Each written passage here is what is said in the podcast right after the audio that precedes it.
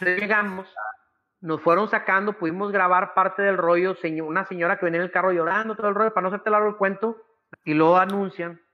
Entonces nosotros escuchamos eso, salimos de ahí del lugar, y me acuerdo que teníamos un camarógrafo súper grandote y nomás se oyó que decía, el vato se recarga en un poste y empieza a llorar cuando se bajó la adrenalina y dijo y supo que nosotros íbamos corriendo donde había una bomba. Entonces ahí dices, ay, güey. Mi nombre es Eliud Isguerra y te doy la bienvenida a un nuevo episodio de Titanes, el podcast de los emprendedores, dueños de negocio y líderes. Reunimos a la gente que consideramos exitosa para aprender de ellos sus mejores estrategias. Bienvenido. Lacho Gutiérrez, eh, comunicador, conductor, comentarista, ha estado en programas de, y, proyectos de Televisa, TV Azteca, Radio México y demás, pero pues bueno, qué mejor que de viva voz, eh, nos lo comparte el mismo. Y pues Lacho, bienvenido hermano a Titanes Podcast. ¿Qué tal? Gracias por la invitación, estoy muy contento de tener la posibilidad de platicar con ustedes y encantado de estar aquí y listo. Yo soy un libro abierto, así que le podemos atorar por donde quieran. Excelente, pues la raza que se está conectando, hagan sus preguntas también aquí con Lacho, vamos a platicar un ratito, unos 40, 50 minutos. Y pues bueno, Lacho, primero, primero que nada, la pregunta del millón y de donde me gusta mucho partir, tú eres un, un conductor, un comentarista, muy seguramente estudiaste comunicación, tal vez no, ahorita me, me sorprendes en dado caso, pero me gustaría saber si desde pequeño, Lacho, tú sabías que de grande ibas a hacer lo que haces hoy en día o en este inter fuiste moldeando tus objetivos de vida hasta llegar a lo que hoy en día estás haciendo? Fíjate que definitivamente eh, inclinado al deporte siempre, porque mi papá era un apasionado del fútbol, pero cañón. Entonces desde niño jugué fútbol eh, y, lo disfrutaba de una manera espectacular. Mi papá tenía un palco también en los estadios para ir a ver los partidos. Entonces de la mano de mi papá empecé a aprender que el deporte era algo de beneficio, le empecé a sacar gusto, me gustaba muchísimo, pero pero sí desde niño era deporte, deporte, deporte, deporte. Jugué fútbol, jugué béisbol, jugué fútbol americano. Eh, me tocó hacer de todos los deportes, pero el fútbol, soccer para mí era como mi pasión y sabía que iba a estar conmigo acompañándome siempre. No, no te puedo decir que de, jovencito pensaba, e, esto a esto me voy a dedicar, pero sí sabía que el fútbol me iba a acompañar toda mi vida. Ya, perfecto, Lacho. Oye, bueno, ¿tu papá eh, fue futbolista o estuvo en algo involucrado con el deporte también? Sí, a mi papá le tocó jugar en Tigres en la época del balón de cuero, o sea, hace un chorro.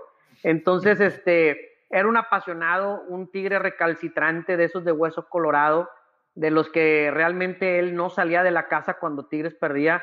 Yo le decía, papá, pues tú ni jugaste, güey. O sea, pero, pero al final de cuentas, sí, pero al final de cuentas él se molestaba mucho. Este, ya un poquito más avanzado el tiempo, cuando ya estaba yo en los medios, me hablaba y me decía, ¿Por qué en los programas de radio? ¿Por qué no criticas al Tuca? Di que el Tuca no sé qué, no sé qué, y cositas así. No se prendía bien cañón. Y, este, y siempre fue un apasionado. Y ahí yo tomé también la pasión por el fútbol. Es un deporte que yo disfruto muchísimo, que amo. Yo podría decirlo así. Lo amo al, al 100 porque me ha dado muchas cosas. Pero sí, decirte que desde niño yo decía, no, yo voy a dedicarme a esto, no. ¿Por qué? Porque tal vez tenía otro tipo de distracciones. Claro, oye Lacho, ¿tú a quién le vas a todo esto? Fíjate, te voy a decir una cosa y es en serio y no es broma. Nunca he dicho a quién le voy, porque cuando yo empecé en los medios de comunicación aprendí que en esta plaza, no en el Distrito Federal o la CDMX ahora, no en Guadalajara, no, no aquí, en Nuevo León, si tú dices, yo le voy a, a los, a los, no sé, al Atlético Campesinos y los rivales son los Atléticos de la Madera y tú dices a quién le vas, ya perdiste el 50% de tu audiencia. Entonces, es extraño. Hay un fenómeno aquí en la localidad muy fuerte donde en algún momento algunos medios generaron esta, esta rivalidad tan fuerte entre los dos equipos y sobre todo más que los equipos, las aficiones, porque en los equipos los jugadores pues tienen rivalidad en la cancha, pita el árbitro, se acaba el partido y son compas todos, hacen carnes asadas juntos y todo el rollo. Bueno, en tiempos de COVID hasta se juntan y los mensos se andan contagiando. Entonces, este, pero aquí la afición es prendida y yo no digo que esté bien o esté mal, la neta cada quien vive el fútbol como guste, pero se, se hizo eso. Entonces, como llegó un momento donde los medios de comunicación fueron mi negocio, pues yo no podía trabajar en contra de mi negocio, ¿no? Claro, ¿no? Y porque en ocasiones también, digo, tú tomas decisiones eh, como, como negocio líder de negocio que tal vez pudieran parecer que se inclinaron a cierto tipo de sentimiento o feeling y puede ser criticado si no funciona. Ah, es que te fuiste por el corazón. Pues no, me fui por la razón también, pero pues es que pues, no jaló, ¿verdad? Y así, así de unas cosas. Entonces, está complicado y no sé si te cueste eso eh, al momento de llevarlo al comentar un análisis de, pues, de algún partido, ¿no? Porque juega con tus emociones. ¿Hasta qué punto, Lacho, puedes empezar a, a, poderte sobreponer sobre tu corazón, a poder ser crítico y que no te afecte lo que estás opinando de, de lo que sientes o de lo que te apasiona? ¿Cuál es tu truco o la clave con esto? Yo creo que todo viene desde la base, desde cuando aprendí a ver el fútbol, que te decía hace rato con mi papá, donde empecé a entender que si yo voy a ver fútbol y voy a hablar de fútbol, tengo que ser muy ecuánime. ¿Cómo hago, cómo, o, cómo trabajé o cómo hice las cosas para que sucediera? No, no, no es ningún truco, simple y sencillamente, mira, mucha gente dice, Lacho es tigre. Y todavía hasta el año pasado, este año fue cuando ya decidimos mejor ya no estar dentro de las transmisiones de, de directas de Tigres. Yo, yo hacía la transmisión en línea para Tigres, este, o el streaming de los partidos de Tigres, tanto de varonil como de femenil. Y en los partidos de Tigres estando en la transmisión oficial de Tigres, yo decía, es increíble que Tigres haga un partido tan nefasto como el que estamos viendo hoy, uniformado de Tigres, con la camiseta, la polo de Tigres de la transmisión y demás. Es increíble que tal jugador esto, es increíble que el Tuca no tome decisiones a, tiempo. me acuerdo la primera vez que le aventé una crítica al Tuca en la transmisión de Tigres, de esas pesadas. Y donde voy saliendo la transmisión, en aquel entonces todavía estaba Miguel Ángel Garza y, y sale también Palomino, el iniciado Palomino y me los topo los dos y yo, ah, ah". y yo, este, eh, ¿vieron la crítica? Eh, y me dicen, sí. Y yo, ah, ok. Em, ¿Y qué les pareció? Me dice, muy bien. Diste en el punto medular y creo que las cosas son así. Y yo, ah, pues". Eh, entonces, liberé un poquito ahí, pero la realidad de las cosas es que ha sido así. He hecho streamings para rayados también. En su momento tengo, bueno, hubo un momento donde me tocó criticar a Jesús Arellano, el cabrito Arellano, es súper amigo mío, somos compas desde muy chavos, este, nos ha tocado vivir muchas cosas juntos, y me tocó partirle la mandarina en gajos. Miguel Herrera, el piojo, es súper cuate mío, somos compadres, soy, su hija Tamara, me, me dice este padrino de cariño, y al piojo me tocó cuando va y le pone unas cachetadas a Martinoli, que creo que se las merecía. Y mira que Martinoli cuate mío también, creo que se merecía. Este, y le dije, yo le hablé a Miguel, le dije, Miguel, yo sé que a lo mejor no me debo meter en esto, pero es una persona que aprecio, Y yo creo que debiste controlar. No era así. Entiendo porque cuando te metes con la familia, te sale tu otro yo, pero creo que debiste haber aguantado porque después al paso del tiempo te vas a dar cuenta que perdiste más de lo que pudiste haber ganado con ellos. Sí, dio la oportunidad de seguir siendo el técnico de la selección nacional, de, de, seguir creciendo como técnico y además pues perdió un billetón bruto, ¿no?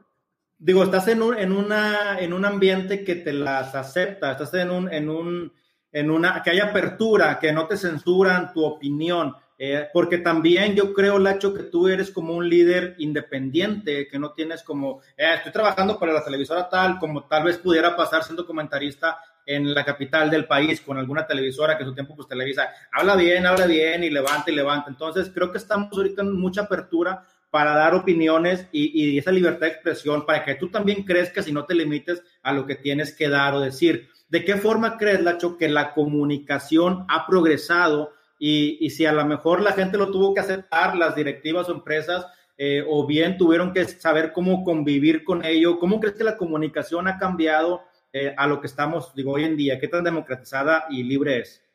Yo creo que ha cambiado mucho porque la existencia hoy de las redes sociales abre un canal nuevo que no tiene que ver con ninguna televisora, ni con ninguna radiodifusora, ni con ningún periódico, sino que es la libre expresión creo yo, en una de sus expresiones más grandes y más importantes. ¿Por qué? Porque antes estaba limitado el tema que solamente el comentarista, solamente el cronista, solamente el que estaba involucrado en los medios podía hablar del tema que tú quieras, no meramente del fútbol.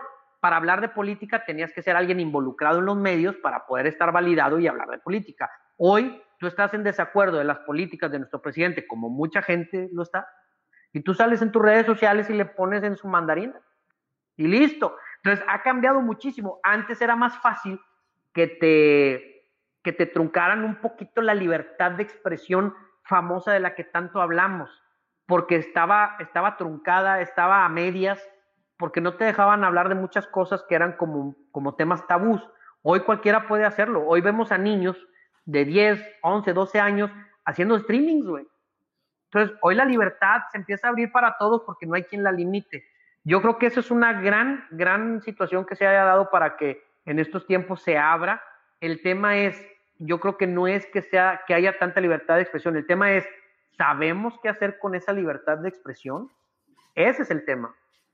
Claro, claro, y, digo, tanto para bien o para mal, digo, hay carreras que terminan por una mala libertad de expresión, por así decirlo, porque lo dijiste en un momento de una forma errónea o tal vez porque alguien viralizó esa parte de lo que tú dijiste, porque así son los medios, digo, a ti te ha pasado, yo creo, que de 15 páginas que avientas, agarran un renglón, lo ponen de título y lo lanzan como que Lacho Gutiérrez dijo esto, oye, pero todo el contexto que hay detrás no lo estás entendiendo, ¿verdad? Eh, de manera afortunada y luego de manera, ya lo vimos con Chumel Torres, Chumel Torres pues nace de alguien comentando política, le dan su programa en HBO y de repente por algo lo vuelven a regresar y lo vuelven a tumbar, entonces como tú comentas, creo que hay que ser muy responsables de lo que decimos, pero hasta qué punto, Lacho, debemos de no compartir nuestros ideales, hasta qué punto debemos de callar, hasta qué punto debes analizar lo que tu postura y hasta qué punto debes eh, retenerla, ¿no? Eso, es lo complicado. Sí, pero yo te voy a decir algo, eh, eh, el, que la postura de las personas que, que se supone que somos libres para expresarnos se vea truncado por ciertas circunstancias de empresas, de gobiernos, de cualquier tipo de situaciones eh, y, de, y, de, entidades que puedan intervenir en este tipo de cosas, pues finalmente son cosas que vivimos en nuestro país porque así es, pero yo creo que no debería nunca de truncarse la libertad de expresión.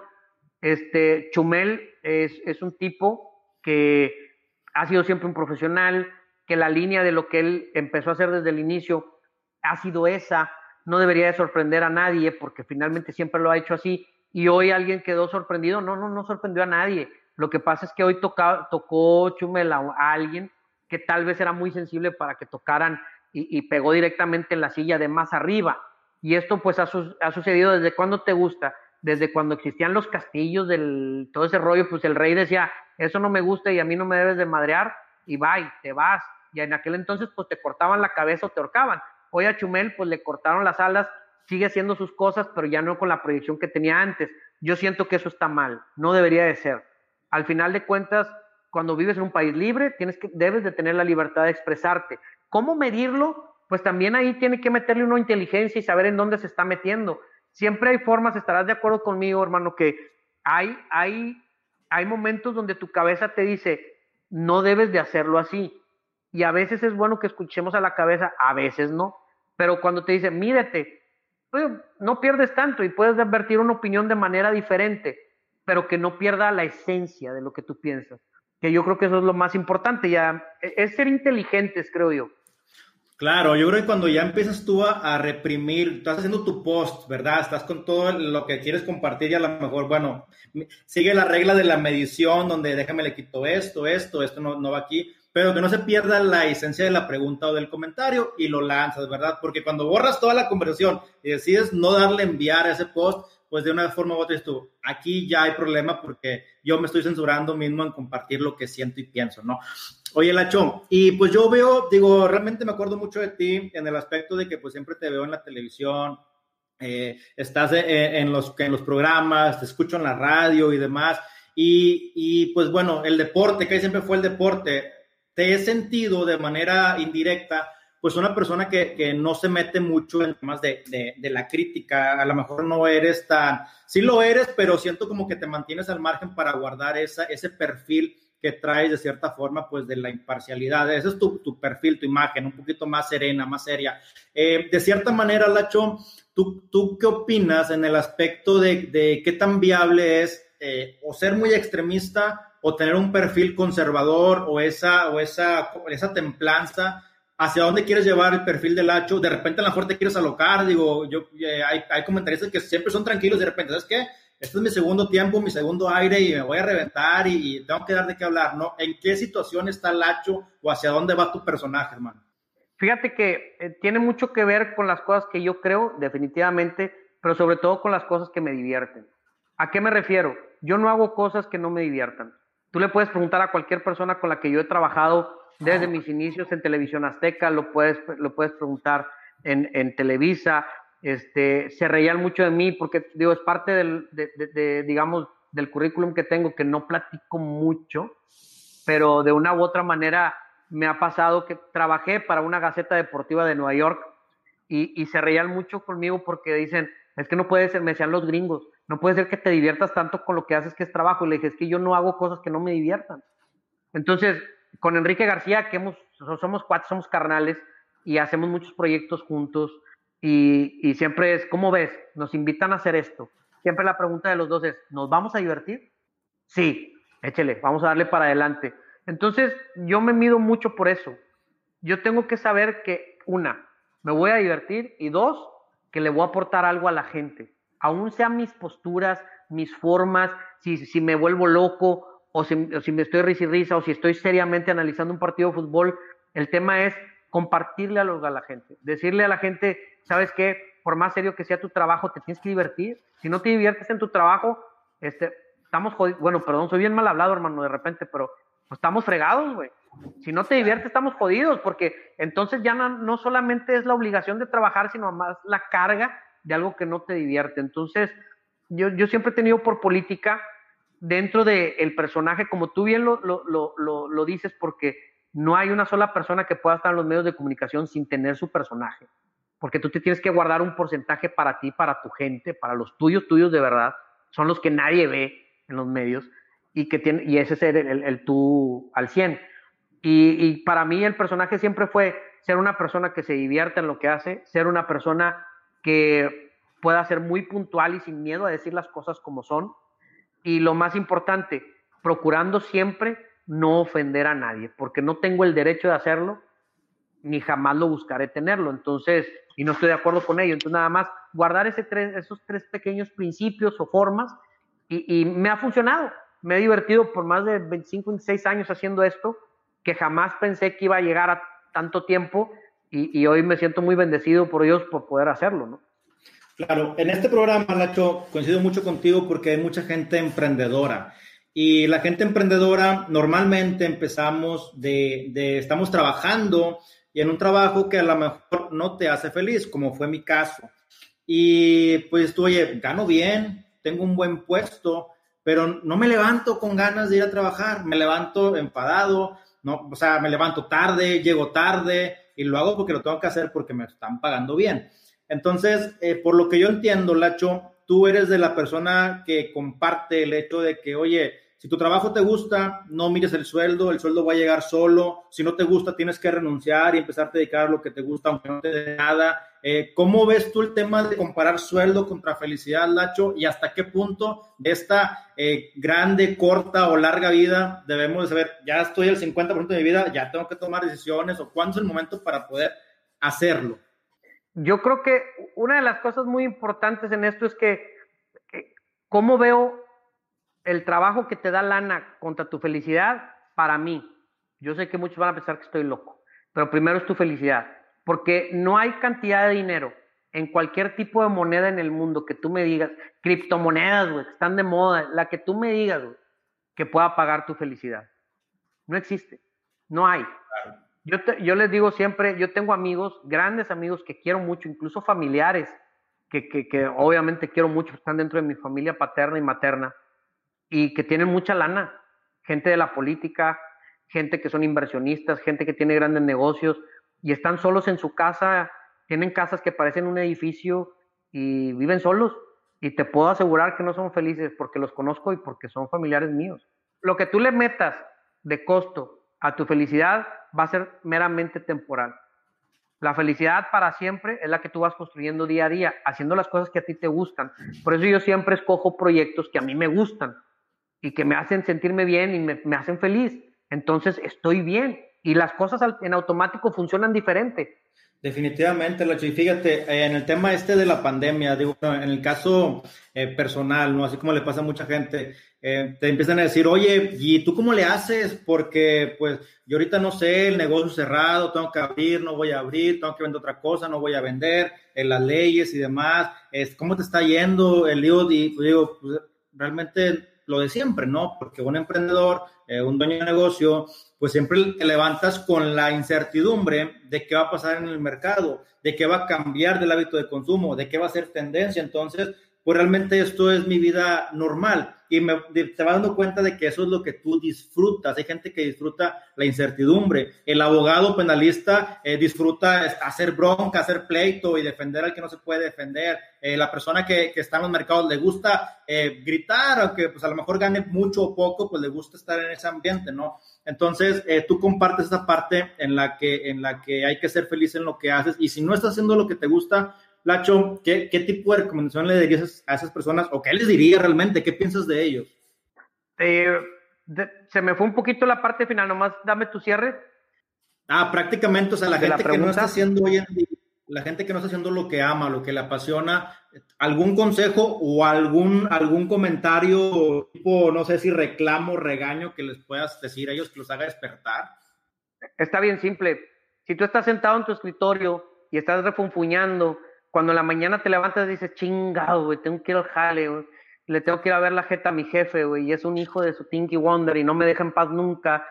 Estoy fastidiado, estoy cansado, estoy jodido, no quiero, pero pues sí me pagan. Pues no sé cuánto te paguen, pero yo te diría, si sientes ese tipo de, de situaciones y de reacciones, vas mal, campeón. Vas mal. Haz un análisis. ¿Cuánto tiempo llevas perdido atrás con esa actitud? Que te provoque el hacer las cosas que no te gustan y no te hacen feliz. Esa es una parte bien básica, pero eso, que la, buena noticia es que tú lo tomas en tus manos, porque eso depende de ti, no depende del jefe canijo, ni del compañero que es bien gacho contigo, ni mucho menos, ni, ni del trabajo. Eso depende de ti porque es tu vida, tú decides. El tema es, yo te diría, ¿qué consejo te puedo dar? Empieza a cambiar eso hoy. ¿Por qué? Porque ya vas tarde, porque es hora de antier o de antes de antier. Tienes que comenzar hoy. O sea, es como en los negocios. En los negocios es, ¿cuándo lo vas a empezar? Pues empiézalo hoy, porque factores para no empezar un negocio, tú mejor que yo lo sabe, Eliud, hay un millón. Para no empezar hay un millón. Y entonces, ¿cuántos proyectos incubados ahí se quedan, ahí están y nunca salen? Porque es que todavía no es el tiempo, y todavía no es el tiempo. ¿Cuándo es? Hoy. Tienes que empezar, ¿no? Claro, vas tarde, definitivamente. Y, y sí, Lecho, digo, comparto mucho esa, esa filosofía y, son decisiones valientes, no son fáciles y más cuando llevas encarrilado a un estilo de vida. Digo, no sé tú, tal vez en tu familia, eh, todos son comunicadores, había alguien que era comunicador. ¿Cómo, ¿Cómo Lacho fue rompiendo ese molde? ¿Qué fue lo que tú hiciste diferente? ¿Te dolió? ¿Te costó? ¿Hubo sacrificios? Muchos, muchos, porque uno de los sacrificios fue mi papá. Eh, mi papá estaba chapado a la antigua y yo siendo el hijo mayor en la familia, mi papá era abogado y yo tenía que ser abogado. Mi papá terminó la carrera de derecho, después de jugar al fútbol un tiempo se dedicó a ser abogado y yo siendo el hijo mayor tenía que ser abogado. Un día te cuento rápido, llegó mi papá con un Mustang del año. Yo tendría 19 años, deportivo, con todo el equipo que tú te puedas imaginar. Había tres, cuatro amigos conmigo brincando como si el carro fuera para ellos, Y este, y me subo al carro y mi papá, disfrútalo, es tu coche, que no sé qué rollo. Y yo me doy cuenta en el asiento y yo eché un libro. Y el libro decía, la abogacía. Y yo, papá, se te quedó este libro en el carro. Me dijo, no, no, no, es para que lo leas cuando puedas. Digo, yo no leía ni los monitos del periódico, compadre, menos la abogacía. Entonces mi papá fue muy pertinaz y me fue presionando cuando me dice, ¿qué quieres estudiar? Y yo le dije, lo primer, mi primera profesión que yo tenía en la cabeza es, quiero ser músico en mi familia el hábito de la, por parte de la familia paterna, todos los primos y primas aprendimos algo de música de niños. Entonces yo dije, quiero ser músico. Y mi papá dijo, estás loco, güey. Yo te pago todo lo que quieras hacer de música. Pero ¿de qué vas a comer? Pues de músico. Me dice, no, me vas a terminar ahí de locutorcillo, de, de músico ahí de, de, de, cumbias. Y antes de que falleciera me tocó decirle, porque tengo muy buena amistad con Cheo, de la leyenda. Y le digo, mira dónde está mi compa Cheo ahorita, güey. Y tú no querías que yo hiciera eso y se atacaba la risa de mi papá ya, ya, ya muy malito. Y este, la segunda que yo elegí dije, bueno, comunicación, no, vas a ser locutorcillo, ¿qué quién sabe qué? Total que yo era socio de la firma de abogados de mi papá y llegó un día donde yo ya no podía aguantar más. Te voy a decir qué es lo que me hizo reflexionar y aterrizarlo. Sé que a muchos les va a parecer muy tonto esto, pero para mí mi vida profesional hasta ese momento era como si mi papá fuera el dueño del puente del Papa, en pleno Gilberto, en el huracán, donde muchos murieron, se arrastraba todo. Y, yo, y, cuál era el objetivo de tu vida? Y de tu vida profesional y de tu vida personal, llegar al otro lado del río Santa Catarina, ¿no? Mm. O sea, de Constitución a Morones. Y yo veía a mis amigos tirarse el clavado, güey, atreverse, y vámonos y a nadar. Y, y a muchos se los llevó la corriente, otros se ahogaron en el momento, otros llegaron a la orilla exhaustos. Y yo crucé caminando por el puente del Papa, güey. A lo mucho me mojé las patas y ya. Entonces dices, no se siente nada, güey, esto. No sabe a nada, porque no me costó. Esto es un logro de mi papá, no mío. Y ahí fue cuando me di la media vuelta, fui al despacho y le dije, papá, si tú quieres yo puedo seguir siendo tu socio, pero lo mío no es esto. Yo tengo otro objetivo de vida y lo voy a tomar. Coincidió en ese tiempo que llega alguien muy querido para mí, Silvia Landeros, algunos los, la conocerán, están los, estuvo en los medios de comunicación también mucho tiempo, somos amigos desde niños. Cuando yo tuve la oportunidad de estudiar parte de mi carrera en Canadá, cuando regreso me dice, oye, ¿sigues jugando fútbol? Y dije, no, mija, pues ya no juego, ya no es, ya no... Oye, pero pues tiene, hay una oportunidad en TV Azteca, me dice yo estoy haciendo reportajes ahí, les voy a decir que te contraten. Se dio la media vuelta, se fue, yo dije, esta güey es la hija de Salinas Pliego o algo así, porque habló con mucho poder. Y este, me hicieron una entrevista, soy un apasionado del fútbol, se asustaron de todo lo que yo hablaba de fútbol, me dijeron, estás contratado. Entonces fue cuando yo di la media vuelta, le dije a mi padre, eh, tengo una oportunidad y la voy a agarrar. Tú estás loco, ¿qué te pasa? ¿Cuánto dinero ganas aquí? ¿Cuánto vas a ganar allá? Y yo, no, pues voy iniciando de practicante. No, ¿qué tienes? Y está mal. No, mi papá, vivíamos en la misma casa. Era una casa muy grande, pero cuando nos topábamos, mi papá no me saludaba. Mi papá me dejó de hablar seis, seis meses por el ah. cambio, por el cambio que hice. Y, y, yo me tuve que mantener fuerte. Mi mamá fue un pilar para mí mucho porque decía, hey, mijito, mira, ya me platica que te oyó en radio y que te oyó en el programa y que no sé qué. Pero cuando yo me lo topaba, ni, ni me volteaba a ver. Al paso del tiempo, bueno, pues las cosas fueron cambiando y él, cambió su postura y tuvimos una buena convivencia.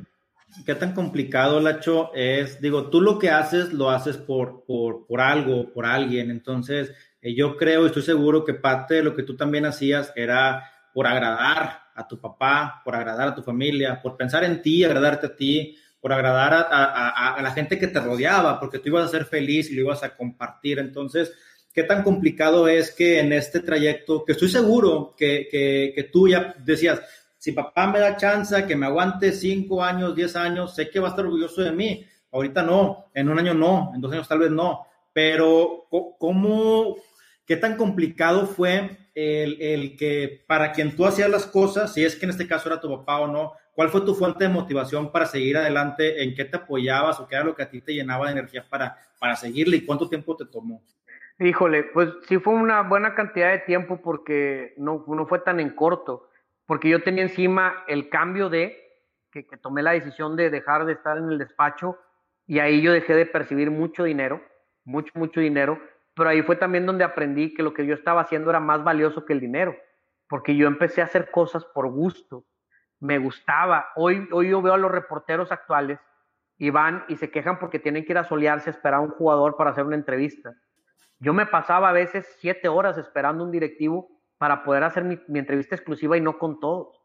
Entonces, y todos decían, estás loco, no, me gusta, me apasiona, estoy empezando a hacer lo que a mí me place ¿Cuánto tiempo duró? Pues yo creo que para llegar al punto donde yo quería fueron como dos o tres años de trabajar incansablemente, estar proponiendo cosas diferentes, pensando y reinventándome todo el tiempo, tratando de ver qué era lo que funcionaba, pero siempre tuve con mucha claridad que tenía que yo partir de hacer las cosas que a mí me gustaran hacer. Y entonces yo siempre he tenido como en la cabeza la cosa de que si yo me río con algo, alguien más se va a reír también si yo estoy muy serio con algo, alguien más va a estar serio conmigo también. Entonces, como que desde ahí tengo la idea y fue, nomás nunca te traiciones a ti mismo. Si estás firme hacia dónde vas, échele. Dale chingados para adelante y no te eches para atrás, ¿no?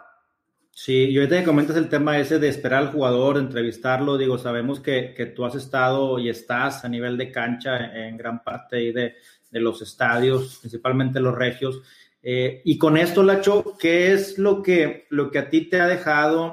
Porque uno lo ve desde, desde, desde fuera, ¿no? Cualquier persona en Monterrey que vea a un Lacho narrando al lado de Guiñac, o en el tiro de esquina, o al lado de Ferretti, o al lado de cualquier director de fútbol en la cancha, decir, oye, este, qué padre y todo, pero y va a ser muy divertido, Lacho. Pero platícame en, en estas experiencias, ¿qué es lo bonito que te ha dejado el fútbol? Eh, ¿Tú ya lo ves algo normal estar ahí al lado? Eh, ¿Te has dejado amigos también? Eh, ¿Cómo es esta relación a nivel de cancha? y platícanos incluso si se puede eh, un poquito de lo que se siente, esa vibra, esa atmósfera de escuchar a los Tigres, a, la, a los Tigres gritar y la U, la U, la U y, la presión. O sea, ¿qué, ¿qué, vive un jugador? Dice, ya hice dos preguntas, pero bueno, se puede. Platícame lo bueno que te ha dejado eh, tu gente de fútbol y cómo se siente a nivel de cancha este, este, esta vibra, ¿no? Fíjate que en la parte, en la primera pregunta, en lo del fútbol, me ha dejado muchas cosas porque he podido conocer a mucha gente muy, muy valiosa. En el fútbol a veces no nos damos cuenta que hay gente detrás de la pelota que tiene mucho valor y que hace que las cosas funcionen como funcionan. Que si los últimos 10 años Tigres tuvo cinco títulos, tiene mucho que ver con mucha gente que a lo mejor no la ves. Y aprendes y, aprendes de esas personas. De los jugadores he tenido grandes amigos, a hoy día tengo grandes amigos. Juegan mal, pues les pongo en su mandarina.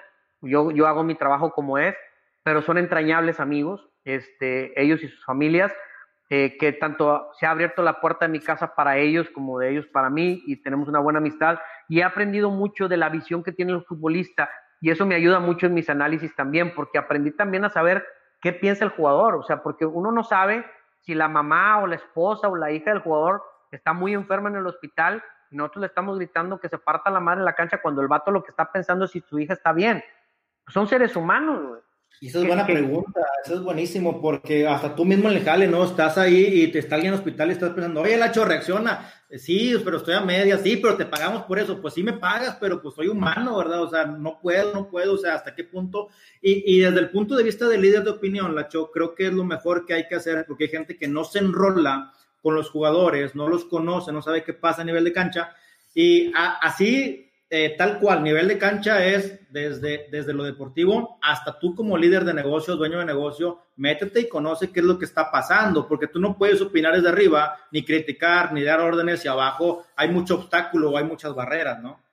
Exactamente, me queda muy claro, tú sabes más que yo de eso, pero me queda muy claro que las empresas exitosas tienen que ver mucho con que los CEOs o los jefes o los patrones están al pendiente de lo que está pasando abajo y conocen perfectamente. Yo te puedo hablar digo, no me gustaría como, luego para no herir susceptibilidades, pero por ejemplo, para mí, y es una persona que admiro mucho, Eugenio Escárraga, que es director de todo el norte país de Televisa, y es un tipo increíble porque él baja y, y a la señora de, intendencia le dice, doña Juanita, ¿cómo está? Oiga, hace tres semanas me dijo que su hija estaba enferma, ¿cómo sigue? Oiga, ¿en qué le ayudo? Y dices tú, ah, caray. Y hoy Televisa, digo, tiene sus cosas, pero es una empresa que trabaja bastante bien de la mano de jefes como él. Entonces, sí tiene mucho que ver en la preocupación que tengan los de arriba con los de abajo para que funcionen, ¿no? Y la segunda pregunta era... Bueno, antes de la segunda, me gustó mucho la parte donde tú hiciste buena relación con jugadores. Platícame, no sé, de quién te hiciste amigo en este Inter o a quién admirabas y después dijiste, ya lo entrevisté y aparte vino a mi casa. O sea, eh, ¿de quién podemos comentar ahorita de, de estas experiencias? Fíjate que no, te voy a ser bien sincero y no, no, es, no, es, no, no escondo nada. No, no tengo amigos fútbol, no tengo amigos futbolistas que yo los haya dicho, ¡Ah! no manches. Siempre fue con el contacto diario de la entrevista, de esto, lo otro. Pero, por ejemplo, te puedo decir, de hace tiempo, un poquito tiempo atrás, Chupete Suazo, Humberto, eh, fuimos amigos mucho tiempo. Digo, seguimos siendo amigos, pero hoy él no está acá. Pero me tocó tener una muy buena amistad con él. Este, también platicar con él en algún momento, pues darle algún consejo, cosas y demás. Hoy tengo un amigo entrañable que es Javier Aquino, es un cuate, somos compas, compas muy, muy, muy, muy chido. Este, nuestras familias también se entienden, o sea, Javier hace tiempo era, de hoy está como más ocupado, pero ahora de repente me hablaba y, oye, güey, ¿qué onda? ¿Qué estás haciendo? Véngase a la casa de la alberca. Oye, no puedo, güey, estoy jalando. Los niños ahí están, sí, ahí voy por ellos, güey, y al rato te los regreso. Este, entonces, sí, y te das cuenta que detrás del futbolista, al que madrea, le menta la madre porque falló, papá, es una persona igual como tú y como yo, y que, y que tienen sus vidas normal y que, y que tienen sus prioridades también. Entonces, eh, con ellos ha sido así. Tengo buena amistad, por ejemplo, con de técnicos, con Bucetich, que es un tipo del cual yo he aprendido muchísimo de fútbol. Tengo muy buena amistad con él.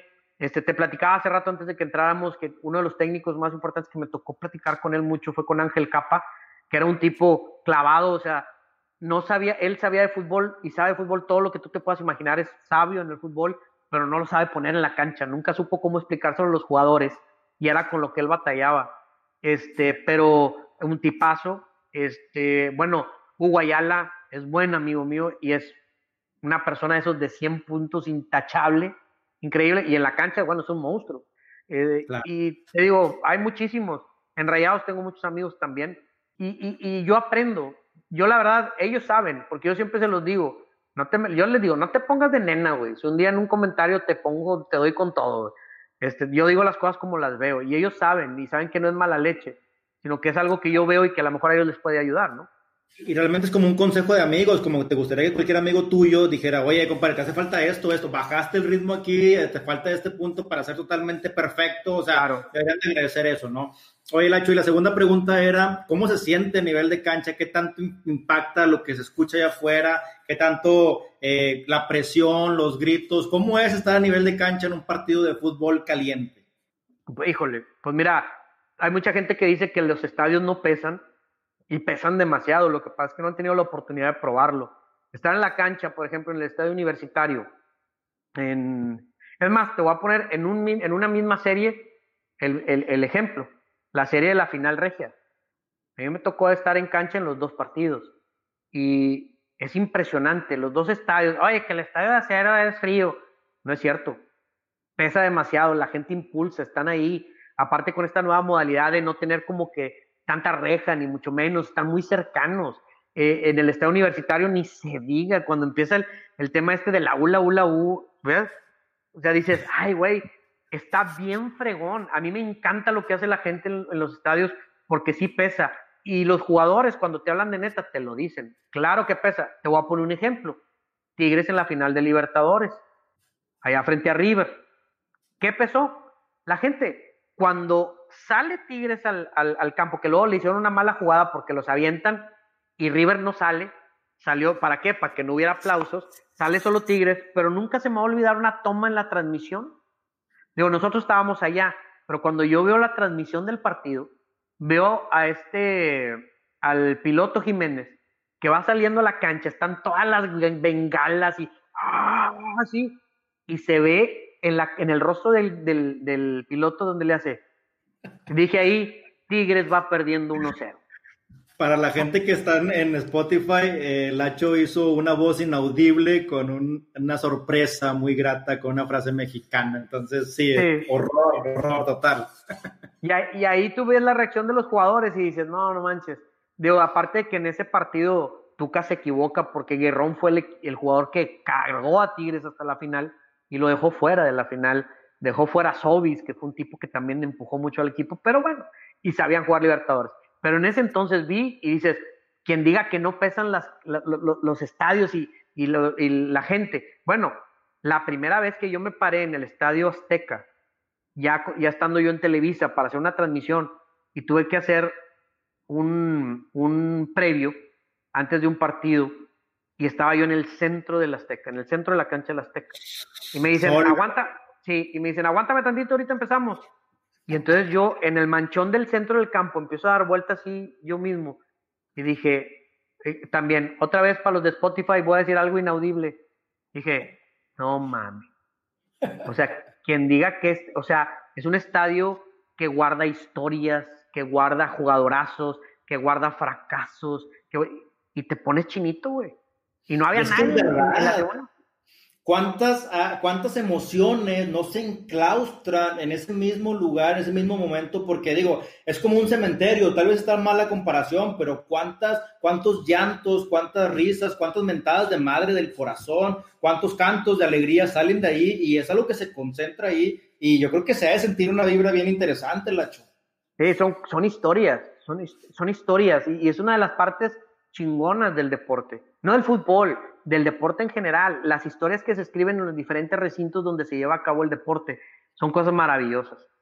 Y hablando de historias, Lacho, digo, el fútbol te ha, llevado a, todos los estadios de México, te ha llevado a muchas mesas, a comer con muchos directivos, a conocer a mucha gente. Eh, fuera de México, Lacho, ¿qué es lo que te ha dado el fútbol en cuanto a experiencias?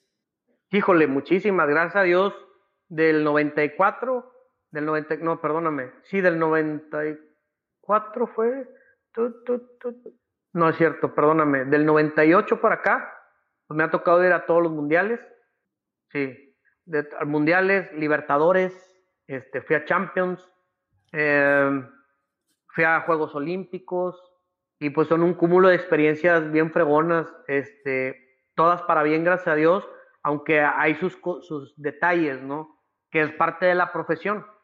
Este, Viajes del oficio, a lo mejor ahí algún detallito que te acuerdes o alguna cosa chusca en estos mundiales, Lacho.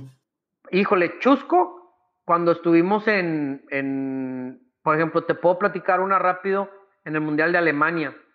Este, nos fuimos, fue la primera vez que una televisora local hizo la cobertura de un mundial completo, porque nosotros el, compromiso que hicimos con la televisora fue, estábamos en TV Azteca en ese entonces, fue, vamos a hacer todo lo que sea de deportes del día desde Alemania. Entonces me acuerdo que cuando nos dijeron, bueno, va y nos dieron la lana, le digo, Enrique, es neta, güey, si lo vamos a hacer. Sí, pues no había el internet de hoy, no había nada de eso descubrimos una forma y lo logramos. Pero yo me acuerdo que hubo, hay un pedacito en el mundial donde tienes dos o tres días libres, cuando se cambia ya a, si mal no recuerdo, semifinales y final. Entonces estábamos, nosotros vivíamos en Frankfurt y viajamos por carretera, hicimos todo el mundial. Pero en ese día dicen, Enrique, necesitamos descansar, necesitamos despabilarnos porque viene lo más fuerte, porque ya el estira y afloja ahí en la final, en la final o en las semifinales, es pesado la lucha ahí. Entonces dijo, vámonos a Ámsterdam. No, hombre, pues vamos. Y ahí vamos todos bien contentos a Ámsterdam, ¿no? Pues va a haber desmadre. Y este, y sí, este, estuvo muy padre, nos relajamos y todo. pero de regreso, güey, de regreso, en, en, las carreteras de Europa tienen un hábito, no sé si aún, pero en ese entonces, oye, te da, cuando tú te vas pasando de velocidad o casi, que la velocidad es libre, pero que te lo estás haciendo mal como que jugando y cierras y hay gente que son como policías ciudadanos de carreteras y te sacan una carita triste o una carita feliz. Si hacen una carita triste y, no, no te compones, hacen otra. Y si no, te salen los de, los de las carreteras de Alemania. Y, este, y pues ni modo, pues nos llegó la policía, nos paró y entonces nos llevan a la comisaría, güey. Y era una cosa espantosa porque estábamos todos bien cookies, denos sus papeles, pero el denos sus papeles en pues sí, güey, pues ahí está. Oye, y volteábamos, y dos de los vatos, eh, grandotes, güey, grandotes, fuertes, y le lo,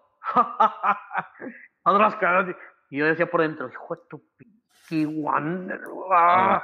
Y Enrique me decía, tranquilo, tranquilo, no, y fue una de las experiencias, porque al final los, lo que nos salvó fue el gafet de TV Azteca, ¿no? A eso, ¿qué tanto valor traes por ser staff de, de un mundial? No, pues todo, tienes todas las puertas abiertas. Mientras estés con una televisora oficial, tienes todas, todas las puertas abiertas. Y eso fue una de las cosas que nos llamó la atención. Cosas tristes, pues yo creo que tengo un par que les podría contar rápido, que fueron fuertes. La primera, en el Mundial de Alemania, nos tocó en Berlín. Estábamos en la puerta de Brandenburgo.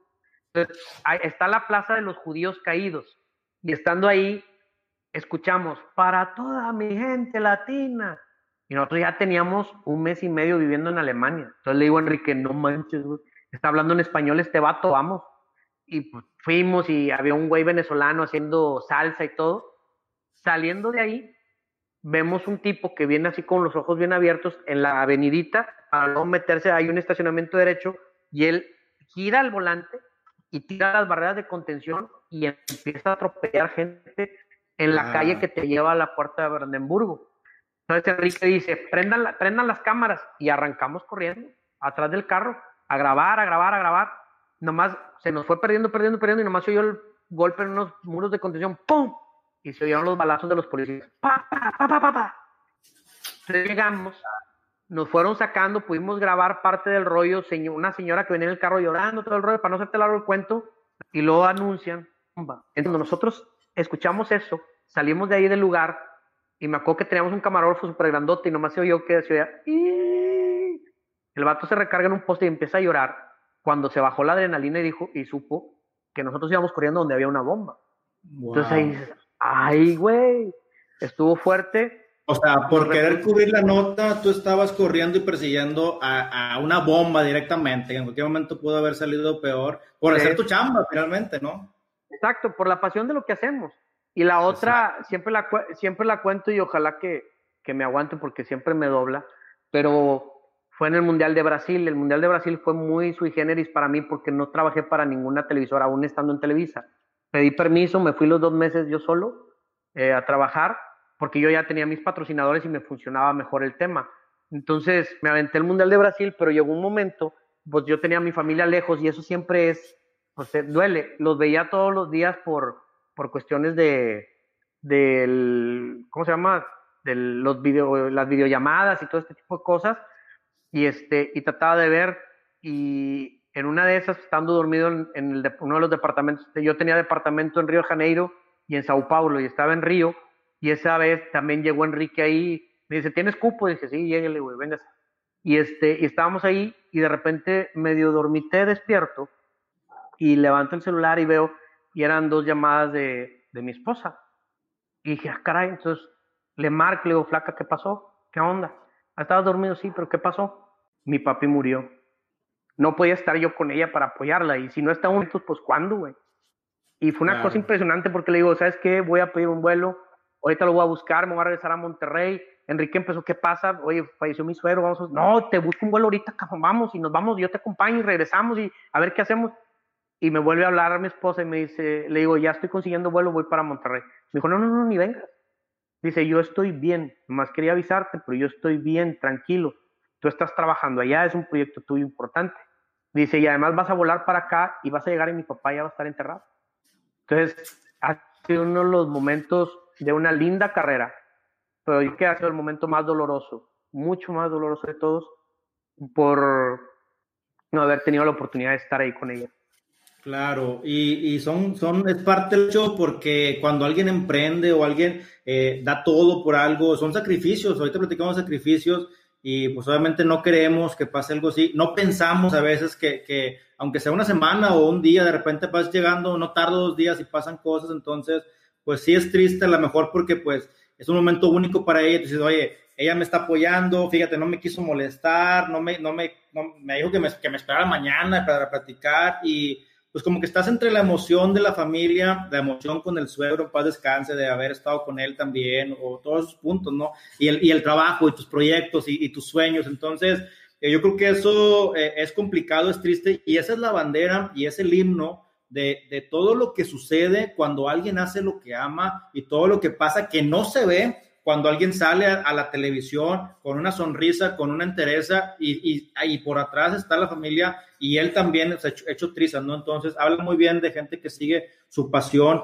y ese profesionalismo. Entonces, gracias por compartirlo, porque es una historia que pues también va a soportar a mucha gente que piensa que, que, nadie se lo reconoce, pero pues bueno, son momentos complicados, interesantes. Y esto me, me recuerda, Lacho, me aventé la verdad con una charla que te aventaste ahí en, el, en, el, en una escuela, donde platicabas algo de la, de la hepatitis, que creo que te dio por ahí una, una, vez hepatitis, que estuviste incluso en, en, coma.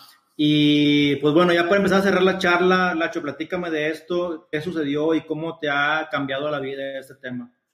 Pues fue, fue un momento complicado y yo todavía no, pues, era un chavo en que en ese momento se andaba medio de, despilfarrando muchas cosas de mi vida, porque tenía muchas libertades, eh, yo creo que libertinaje más bien y estaba yo todavía, fue la época cuando la parte final de que estuve en Canadá y regresé acá a México. Este, en Canadá sí me, me, descheva, me, ¿cómo se me desmadré mucho, la neta, y probé muchas cosas, hice muchas cosas. Y cuando estaba de regreso acá, pues de ser un chavito de pelo cortito, deportista y demás, llegué con el pelo largo hasta la espalda, con rayos azules, tenía dos piercings aquí, dos aquí, dos aquí, tatuado, o sea, cambié rotundamente, pero dentro de todo lo que estuve haciendo, pues eh, al llegar a México, llegué por el mes de agosto, mediados de agosto, y estando ya aquí en México, eh, empecé a sentirme mal, así como para resumirlo y no hacerlo tan largo, me empecé a sentir mal. Este, en mi casa no íbamos al doctor, el doctor iba a la casa y el doctor me cheque, me dice, sí, trae un cuadro de hepatitis. Hepatitis no es como la enfermedad, sino es un cuadro clínico, ¿no? Ah, tienes un problema hepático, pues, eso significa. Entonces dice, vamos a tratarlo con esto y listo. Nomás hay que tenerlo aisladito y listo. Y en vez de mejorar, cada vez yo estaba peor, peor y me sentía cada vez más mal, ya no me podía levantar de la cama, ni mucho menos. Y llega un momento en el que eh, le dice el doctor, esto ya no lo puedo ver yo, tenemos que irlo al hospital y es de urgencia. Entonces me llevan al hospital San José, fuimos de urgencia, me acuerdo que llegué ahí y en el momento que entré, llegó el vato, me acuerdo que le menté la madre porque ni dijo hola, nomás llegó y me puso el catéter y yo empezaba a ver todo borroso y demás y entré en coma. Y estuve en coma alrededor de unos 15 días. Este, después desperté como Chucky porque estaba acostado y pum, desperté así rapidito. ¿Y por qué me cambiaron de cuarto? Mi mamá estaba toda asustada. Este, ¿Qué pasa después de, un, coma de 15 días? O sea, ¿de qué te acuerdas? ¿De qué no te acuerdas? ¿O qué? Cuando te levantas, ¿qué, qué está pasando? ¿Qué sucede? Pues cuando me levanté, eh, fue una, una, situación de ubíquenme porque estoy aquí, ¿no? Como que no tenía recuerdo de por qué, por qué estaba yo ahí en el hospital. Este, y después... te, dio por, perdido en algún momento ya? Sí, sí, eso, pero eso yo lo supe hasta después, porque yo después de eso del coma, estuvieron tratando, tratando, y después hablaban con mis papás y me diagnosticaron como desahuciado. Que, pues, en pocas palabras, que pues, este güey se va a morir, ¿no? Ya hicimos lo que podíamos hacer médicamente. Y ya mi papá, cuando le dijeron eso, mi papá no entraba al cuarto porque también es una enfermedad la que me dio, que es muy, muy contagiosa. Pero fue la primera vez que yo vi a mi papá, que era un hombre duro, verlo llorar, como si fuera un niño moco tendido. Entonces, mi papá me platica cómo fue la pérdida total y dice, llegué a la capilla, me hinqué y le dije, Señor, tú diste, yo te lo regreso. Y, y, fue un momento muy complicado. La verdad que, gracias a Dios, los médicos no lo entienden. De hecho, salí en revistas médicas, mi caso y todo. Este, y el doctor Carlos Dillman sigue en activo. José, que Dios lo siga bendiciendo mucho porque fue el que me llevó de la mano, a pesar de que yo era muy rebelde y lo traté muy mal. Este, pero en aquel entonces yo pensaba que mala hierba nunca muere porque pues llegó un momento donde de repente, pum, me empecé a mejorar, a mejorar, a mejorar, a mejorar, a mejorar y me dieron de alta. El doctor dijo, por favor, cuídate, güey. Nunca había pasado esto como médico. Y pues sí, estuve ocho meses encerrado en mi habitación porque tenía que cuidarme, mis defensas bajas. Y al final de cuentas ahí empecé a aprender muchas cosas porque me di cuenta que pues, no era Superman, que no, no, nadie es infalible y que la vida es muy corta y que hay que aprovecharla. Y ahí es donde mi vida empezó a cambiar, ¿no? Claro, de acuerdo, Aracho. Sí, pues realmente es un, es, una, es un evento único, es un evento pues muy inusual, es un, es un milagro prácticamente, porque pues también para los doctores eso, eso eh, es algo que, que, no se ve todos los días. Y pues, Lacho, realmente me gustaría seguir platicando el tema de, de, la plenitud, de la felicidad, que sé que es lo que te apasiona. De hecho, parte de todo esto era, era enfocarnos a esta charla, pero nos fue llevando un tema a otro y realmente pues se nos fue la hora. Entonces, pues mi estimado, eh, no me queda más que nuevamente invitarte más adelante para seguir platicando, si nos aceptas ahí la, la invitación y pues una charla muy productiva de Titanes Podcast, de Lacho, alguien que sigue su pasión, alguien que vive su pasión, alguien que ha sacrificado mucho y son cosas que no, no sabíamos de Lacho, temas eh, de que se jugó la vida, temas de que estuvo en coma, temas de que no ha estado en situaciones tristes eh, cerca de sus familiares. Lacho, pues realmente te lo, te lo reconozco, te lo aplaudo, te felicito por el hecho de que pues sigas con esa, esa mentalidad inquebrantable, ese espíritu fuerte y esas ganas de siempre hacer lo que te apasiona, que creo que es lo que le hace falta a este mundo, gente que ame, ame lo que hace, que sea feliz, que tenga empatía con los demás y que pueda compartir de todo lo que tiene. Mi estimado, mensaje final para toda la comunidad que nos estuvo viendo y que nos está escuchando en este momento. Primero que nada, agradecerles por su tiempo y por escucharnos y, y, y por darle un poquito de valor a lo que a lo que les platico, que no es lo más importante, pero les agradezco de verdad este, que, que, estén ahí. Y la otra que yo les puedo decir como consejo nada más, pues luchen por ser felices. Y nadie más va a luchar, nadie más, no esperes que nadie te haga feliz porque así no funciona.